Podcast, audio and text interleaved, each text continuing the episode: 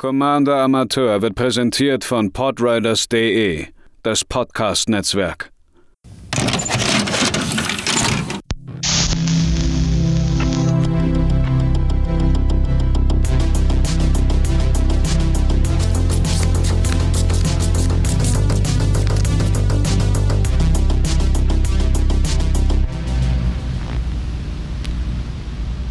Einen wunderschönen guten Tag, liebe ZuhörerInnen, hier bei einer weiteren Folge von Commander Amateur.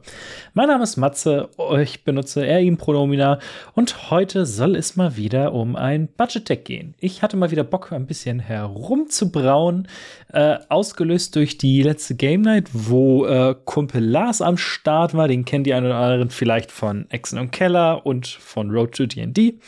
Der ist jetzt seit kurzem, oh, seit kurzem auch in dem äh, Magic, äh, auf dem Magic-Zug aufgesprungen und ähm, ich habe dann, äh, also beziehungsweise wir sind dann ins Gespräch gekommen, wie es aussieht mit eigenen Deckbau und worauf man achten sollte und so weiter und so fort. Als ich, er hat natürlich Bock, irgendwas in Richtung Dungeons Dragons zu bauen und ich habe dann von Road to D&D die Abenteuerfolge zu Descent into Awareness gehört. Und so kam mir dann die Idee, dass man ein Deck baut, in dem Lulu Loyal Hollyphant und Zariel, Archduke of Avernus, in irgendeiner Form und Weise miteinander zu tun haben. Äh, wer nicht weiß, warum, hört euch die Folge an. Liebe Grüße an die äh, R2D&D-Brudis. Ähm, ansonsten gibt es natürlich in den äh, vorausgegebenen Farben dann, also Sariel ist rot, Lulu ist eine blaue Commanderin, äh, gibt es natürlich auch noch die beiden Karten Descent into Avernus und Ascent from Avernus. Und das Ganze zusammen wäre einfach viel zu flavorful, meines Erachtens nach, um es nicht zu spielen. Und dementsprechend habe ich mich dran gemacht, um äh, Lulu mit einem roten Background ein Deck herumzubauen. Und der äh, ja, Background, für den ich mich entschieden habe, ist Guild Artisan. Äh, einmal, damit ihr gehört habt, was denn dieses Commander-Paar, was nur ein Comet ist, äh, überhaupt macht. Lulu, Lol, Hollyphant, drei farblose, ein weißes, findet drei, zwei Elefantenengel, fliegt. Am Anfang unseres Endsegmentes, falls ein Permanent, den wir kontrolliert haben, das Spielfeld verlassen hat, packen wir einen 1-1-Counter auf jede getappte Kreatur, die wir kontrollieren, und dann enttappen wir sie. Und Guild Artisan sagt für ein farbloses ein rotes als Background dann entsprechend Kommandekreaturen, die wir äh, besitzen, you own, haben. Immer wenn diese Kreatur einen Spieler angreift, falls keine Gegnerin mehr Leben als diese Person hat, machen wir zwei Schatzspielsteine, zwei Treasure Token. Denn die erste Idee, die ich hatte, war letzten Endes, was sind Permanents, die man am leichtesten wegbekommt, die das Spielfeld verlassen können. Es sind Treasure Token, denn ähm, das kann schon durchaus praktisch sein, wenn man ähm, ja wenn man den Commander auslöst, indem man rampt, effektiv gesehen, beziehungsweise sich ein, ein äh, Mana-Vorteil erschafft. Und das war dann auch die erste Kategorie, die ich aufgeführt habe mit dem Deck. Ich habe geguckt, was für Karten können wir reinschmeißen, um äh, ordentlich Treasure zu generieren. Äh, da haben wir als allererstes den, einen der Klassiker, Strike It Rich. Ein rotes für eine Hexerei. Wir machen einen Treasure Token, hat Flashback. Das heißt, wir können den Zauberspruch aus dem Friedhof für zwei farblose und ein rotes bezahlen. Äh, nochmal casten. So. Big Score ist ein Klassiker, hier in dem Fall drei farblose, ein rotes, ein Instant. Als zusätzliche Kosten müssen wir eine Karte abschmeißen. Dann ziehen wir zwei Karten, machen zwei Treasure Token. Swashbuckler Extraordinaire ist ja jetzt eine ziemlich hervorragende Wahl. Zwei farblose, ein rotes für einen Dragon Rogue Warrior. Geile Typeline. 2-2, wenn ins Spielfeld kommt, machen wir einen Treasure Token und immer wenn wir angreifen, dürfen wir ein oder mehrere ähm, Schatzspielsteine opfern. Und falls wir das tun, oder Schätze, und wenn wir das tun, kriegen genauso viele Kreaturen Doppelschlag bis zum Ende des Zuges. Das heißt, wir können theoretisch mit Lulu nochmal stärker zuschlagen, was wir gerne machen. Diamond Pickaxe, ein rotes für ein Equipment, äh, jetzt jüngst aus Ixalan, hat äh, Unzerstörbarkeit und aus, die ausgerüstete Kreatur kriegt plus 1 plus 1 und hat immer, wenn sie angreift, machen wir einen Treasure Token und Ausrüsten für 2.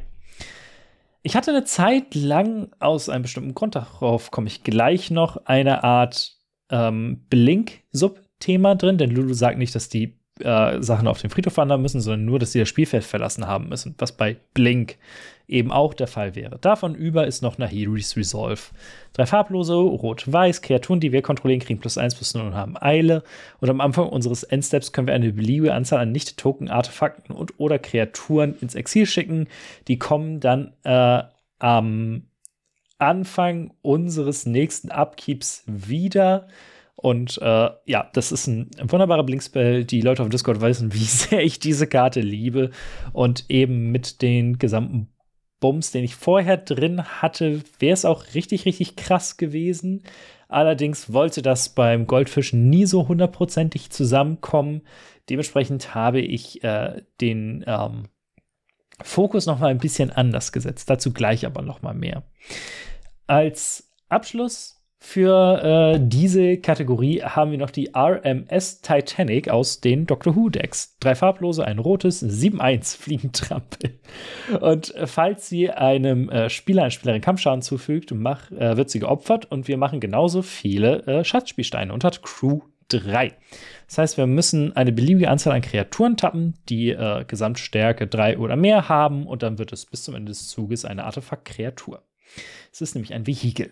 Und hier kommt jetzt äh, der andere Punkt der Strategie so ein bisschen zu tragen. Denn ähm, ursprünglich wollte ich das Ganze als ein Backup-Deck bauen mit den Backup-Kreaturen. Da kommen wir auch später noch mal zu. Äh, es sind noch einige drin. Ähm, um dann 1-1-Counter zu verteilen, anzugreifen, dann kann man sie enttappen und dann geht der gesamte Spaß weiter. Hier wäre halt so ein bisschen Blink-Stuff ganz cool gewesen. Allerdings habe ich das gesamte Deck jetzt mehr auf dieses wir tappen Sachen und dürfen dann Sachen wieder enttappen äh, herumgebaut, zumindest in unserer Runde. Um jetzt nämlich unsere Sachen tappen zu dürfen, gibt es unterschiedliche Sachen. Springlichtdarm ist so ziemlich der Klassiker. Ein farbloses für ein Artefakt.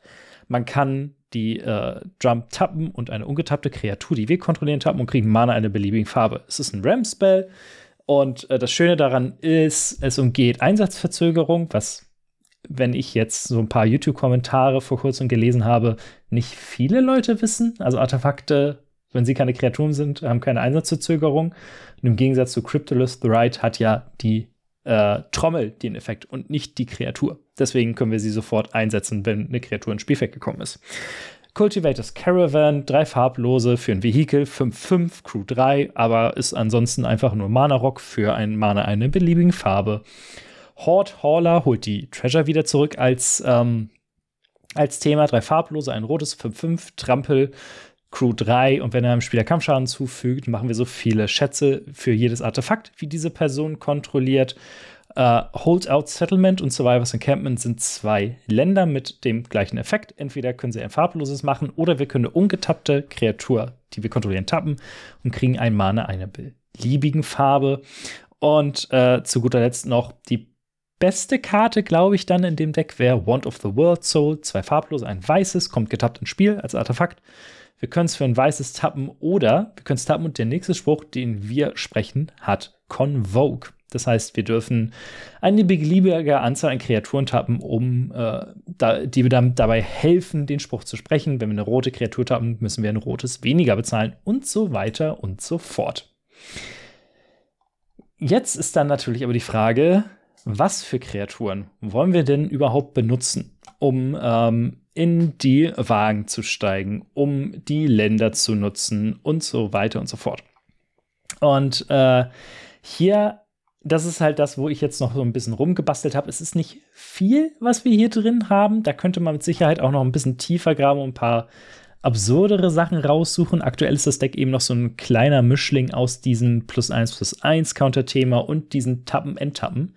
Äh, es hat allerdings beim Goldfischen schon viel, viel besser funktioniert als die Version, die ich davor hatte. Äh, und es macht sehr viel Spaß tatsächlich ähm, zu gucken, okay, wie kriege ich jetzt den meisten Value aus jedem Zug raus. Äh, dementsprechend würde ich es erstmal so behalten. Ihr könnt ja äh, immer noch selbst dran rumschrauben. Auf jeden Fall. Die Kreaturen, die wir tappen wollen, sind äh, so schöne Sachen wie zum Beispiel Hangar Scrounger. Zwei farblose, ein rotes für einen äh, Zwergenpilot. 2-1 hat Backup 1. Das heißt, wenn sie ins Spiel verkommt, können wir einen 1-1-Counter auf eine Kreatur packen. Und falls das eine andere Kreatur ist, kriegt sie die Fähigkeit der Kreatur, äh, die die Backup-Fähigkeit hat. Und in diesem Fall wäre es immer, wenn diese Kreatur getappt wird, dürfen wir eine Karte abschmeißen. Falls wir es tun, ziehen wir eine Karte. Davon gab es ein paar. Ich habe jetzt nur den Hanger Scrounger mit reingenommen, eben wegen seiner Backup-Fähigkeit. Äh, könnt ihr natürlich gerne gucken, ob ihr vielleicht davon mehr braucht, wollt, um euch schneller durchs Deck zu ziehen, um auf eure Haymaker zu kommen. Ansonsten haben wir noch den God Favorite General. Ein farbloses, ein äh, weißes 1-1 für einen Menschsoldaten und der hat Inspired. Immer wenn er enttappt wird, dürfen wir zwei farblose und ein weißes bezahlen. Und falls wir es tun, kommen zwei weiße 1-1 Soldaten äh, Enchantment-Kreaturen-Token aufs Spielfeld. Es gibt leider nicht so viele gute Karten mit Inspired in, äh, in diesen Farben. Äh, wir haben noch den äh, blub, Fellheit Spiritbinder. Drei farblose, ein rotes für ein 3-4er, Minotauren-Schaman. Und immer, wenn er enttappt wird, dürfen wir ein farbloses und ein rotes bezahlen. Und falls wir es tun, äh, erschaffen wir einen Token, der eine Kopie einer anderen Kreatur ist. Ähm, außer, dass es zusätzlich noch ein Enchantment ist. Und die wird am Ende des nächsten Endsteps ins Exil geschickt. Äh, beziehungsweise am Anfang des nächsten Endsteps. Ich würde spontan sagen, das ist mit einer der witzigsten Karten in dem gesamten Deck, denn äh, das Ganze sieht so aus. Wir kriegen den Fellite Spirit Binder irgendwie getappt. Äh, wir opfern ein Treasure und Lulu ist draußen, sagt alles klar. Wir enttappen jetzt alle unsere Kreaturen und sie kriegen 1-1-Counter. Fellheit Spirit Binder wird enttappt und denkt sich, haha, wir können jetzt irgendwo von eine Kopie machen. Da wir schon in unserem Endstep sind, bleibt die sogar bis zum nächsten Endstep da. Und auch interessant, der Spirit Binder sagt nicht, dass es eine Kreatur von uns sein muss, sondern das kann von irgendwoher auf dem Spielfeld sein. Und genau das ist es, warum ich jetzt letzten Endes das Deck nur so ein bisschen umgebaut habe. Tatsächlich eine Minute bevor ich aufnehmen wollte. Äh, das ist so ein seltsamer Effekt, den ich sonst vorher nie gesehen habe. Und dementsprechend, äh, sowas macht für mich Commander aus. Äh, da habe ich einfach Bock drauf, das ist witzig und das ist dann letzten Endes das, was mich auch dazu bringt, gerne Decks zu brauen und wo ich denke, ey, ich hätte schon ein bisschen Bock, das mal selbst auszuprobieren. Ansonsten haben wir noch ein bisschen, ähm, ja, entspanntere Karten. Semite Herbalist, ein farbloses, ein weißes, 2-1. Wenn diese Kreatur getappt wird, kriegen wir ein Leben und Scryne 1. Das ist also dann die andere Seite der Medaille. Es gibt nicht nur Kreaturen, die enttappen, da was machen, sondern auch, wenn sie getappt werden. Dazu gehört zum Beispiel auch Stony Brook Schoolmaster, zwei farblose, ein weißes, 1-2 für Merfolk Wizard. Immer wenn getappt wird, dürfen wir einen 1 weißen, äh, blauen Merfolk Wizard Kreaturen-Token ins Spiel bringen. Und die eine der äh, anderen, ich sag mal, Face-Karten dieses Decks ist dann Wildfire Awakener. Ein farbloses Rot-Weiß X farblose für einen 3-2er Mensch-Wizard hat Convoke. Das heißt, wir können ganz viele Kreaturen tappen und die dann auch für X bezahlen. Wenn er ins Spielfeld kommt, machen wir X11 rote Elementar-Kreaturen-Token, die, wenn sie getappt werden, einem Spieler, einer Spielerin einen Schaden zufügen. Äh, hier vielleicht noch mal die Erinnerung, wie Vehikel funktionieren. Ähm, wir müssen nicht nur drei tappen. Es müssen, also zum Beispiel, um die, in die RMS Titanic einzusteigen, müssen wir nicht nur Kreaturen mit Stärke 3 insgesamt tappen und dann ist gut. Wir können es auch überborden. Das heißt, theoretisch können wir unser gesamtes Board tappen, um in die RMS Titanic einzusteigen. Und äh, dann äh, triggert Lulu für all unsere Kreaturen und wir enttappen sie. Voll geil. Und deswegen, je mehr von den äh, Elementarkreaturen-Token wir machen, umso stärker wird das Deck auf einmal. Und äh, weil wir damit ziemlich viel Schaden auf einmal schießen können.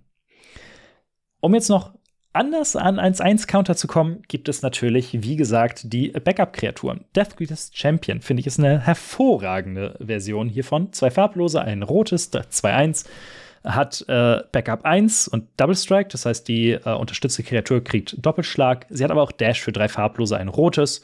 Das heißt, wir können sie für die Dash-Kosten äh, casten, dann bekommt sie Haste. Äh, wir bekommen sie aber zurück auf die Hand am, äh, im nächsten Endstep. Ähm, kann man alles auf Lulu immer ballern, die Doppelschlag-Backup-Kreaturen. Äh, dann haben wir schön Commander Damage draußen. Boonbringer Valkyrie, drei farblose, weiß-weiß, 4-4, Backup 1. Also ist immer dann ein 1-1-Counter, der verteilt wird. Flying, First Strike und Lifelink. Das verteilt man natürlich auch gerne. Guardian Scale Lord ist ähm, eine meiner liebsten Karten aus dem äh, aus der letzten Zeit. Vier farblose, ein weißes, drei Vierer, Backup 1, fliegend. Und immer wenn diese Kreatur angreift, dürfen wir ein Nicht-Land-Permanent mit Mana-Value X oder weniger aus dem Friedhof aufs Spielfeld zurückholen, wobei X gleich die Stärke dieser Kreatur ist. Äh, das heißt, theoretisch können wir damit irgendwas anderes äh, verstärken und sofort was aus dem Friedhof zurückholen. Und danach ist das Scalelord, wenn wir es richtig spielen, können wir mit Lulu ihn immer stärker machen lassen. Und äh, ja, es wird schwer sein, irgendwas bei uns im Friedhof zu halten. Und dann die Karte, mit der alles komplett absurd wird: Mirror Style Master, vier farblose, zwei rote, drei, drei, Backup 1. Und immer wenn diese Kreatur angreift, für jede angreifende modifizierte Kreatur, die wir kontrollieren, was im Idealfall alle sind, weil Lulu auf alle getappten Kreaturen als 1 Counter legt, äh, machen wir eine getappte und angreifenden Token, der eine Kopie davon ist. Und diese Token werden am Ende des Kampfes dann ins Exil geschickt. Ähm, hier steht auch nicht Nicht-Token. Das heißt, alle unsere Token, die irgendwie einen 1-Counter haben, werden auf einmal oder äh, werden auf einmal kopiert. Wichtig äh, dafür ist, die modifizierten Kreaturen müssen angreifen, aber wir sind Boros, wir wollen eh wahrscheinlich meistens noch mal ein bisschen bisschen zusätzlich draufkloppen. Äh, damit kann man sich auf einmal ein komplett absurdes Board bauen. Wenn man noch mehr von den Backup-Kreaturen auf dem Feld hat, kann man damit die ETB-Effekte verdoppeln und alles Mögliche. Der Grund, weshalb ich aber letzten Endes von diesem Backup-Plan so ein bisschen zurückgeschoben bin, es gibt nicht so viele schöne Karten im Boros, die sagen, immer wenn 1-1-Counter auf sie gelegt wird. Es gibt jetzt äh, fünf Stück, die ich hier rausgesucht habe, die in dem Deck sind, die einen witzigen Effekt haben. Aber das war mir dann letzten Endes zu wenig, um wirklich komplett bei diesem Plan zu bleiben. Das Legion Duelist ist hier so, ja, der Klassiker. Ein farbloses, ein weißes, 2-2 Vigilance. Wenn ein oder mehr als 1 Konto draufgelegt werden, ziehen wir eine Karte. Das wird aber nur einmal pro Zug ausgelöst. Nehmen wir gerne mit. Ein bisschen Card ist immer gut. Äh, eine der äh, Transformers-Karten, Arky Sharpshooter, ähm, hat More Than Meets the Eye für Rot-Weiß. Das heißt, wir dürfen sie auf der Rückseite spielen. Für ein rotes, ein weißes sind zwei, zwei Vehikel, was in unserem Zug eine Kreatur ist. Und immer wenn wir einen Spruch sprechen, der ein oder mehrere Kreaturen oder Vehikel anvisiert, die wir kontrollieren, kriegt Arky äh, Acrobatic Coupé so viele 1-1-Counter, ist jetzt nicht so wichtig. Viel wichtiger ist tatsächlich die Vorderseite äh, ein farbloses, so rot-weiß, 2-2, First, äh, also Erstschlag. Für ein farbloses und ein oder mehrere 1-1-Counter von Archie runternehmen, äh, fügt sie so viel Schaden einer Kreatur zu. Das heißt, wir haben hier ein bisschen Removal on a Stick und danach wird sie wieder auf die Rückseite gepackt aufs Coupé.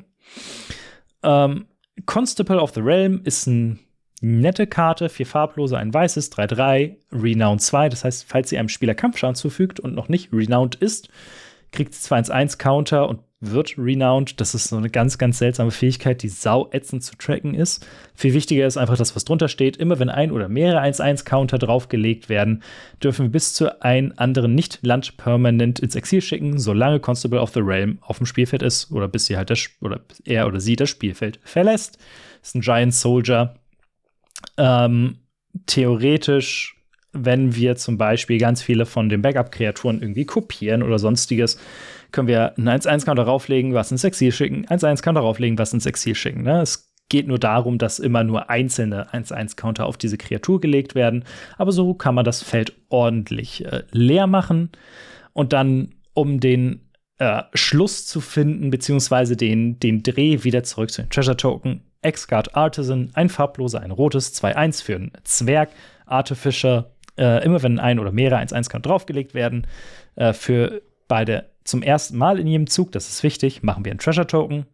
Und ich glaube auch erneut eine der witzigsten Karten in diesem Sekte, wo man echt gucken muss, wie es funktioniert, ist Bale of a Baratil Entertainer. Vier farblose, ein rotes, zwei, fünf. Kreaturen unserer Gegner, die äh, weniger Stärke haben als ein Bailoff, sind gegoadet. Oder angestachelt heißt das, glaube ich, auf Deutsch. Und immer wenn eine angestachelte, angreifende oder, oder blockende Kreatur stirbt, machen wir einen Treasure Token. Und das ist das Deck. Es gibt noch so ein paar weitere kleinere Tipps und Tricks, Animation Module, um mehr Token zu bauen. Äh, Ascent und Descent from Avernus, wie gesagt. Um äh, für ein bisschen Recursion und den Flavor Sariel noch, um mehr äh, Token zu generieren. Aber insgesamt ist das jetzt, glaube ich, ein ziemlich unterhaltsames Deck, was mit einigen, ja, äh, ähm, Ticks, äh, Tricks und äh, kleinen Überraschungen auf eure Gegner wartet. insgesamt, wenn man es jetzt durch den Shopping Wizard bei MKM jagt, äh, kriegt man 40 Euro als Artikel-Value und mit Shippingkosten ist man irgendwo bei 53 Euro. Die teuersten Karten sind hier Sariel, äh, Archduke of Avernus, Abstieg, also Descent into Avernus ist auch verhältnismäßig teuer inzwischen für irgendwie so zwei, zwei irgendwas. Sariel kostet 3,40. Der Guardian Scalelord äh, liegt auch irgendwo bei 3,70 und äh, Wand of the World so ist irgendwo bei 2,40.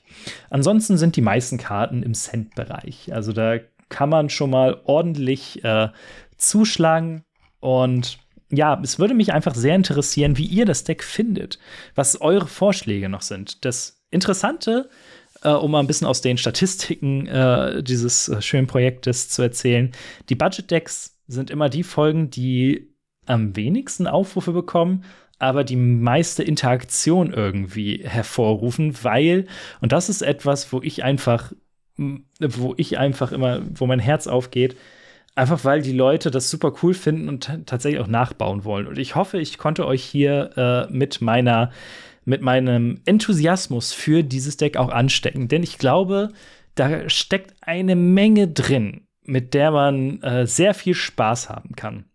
Ich wüsste jetzt auch tatsächlich gar nicht, was so Upgrade-mäßig gehen sollte.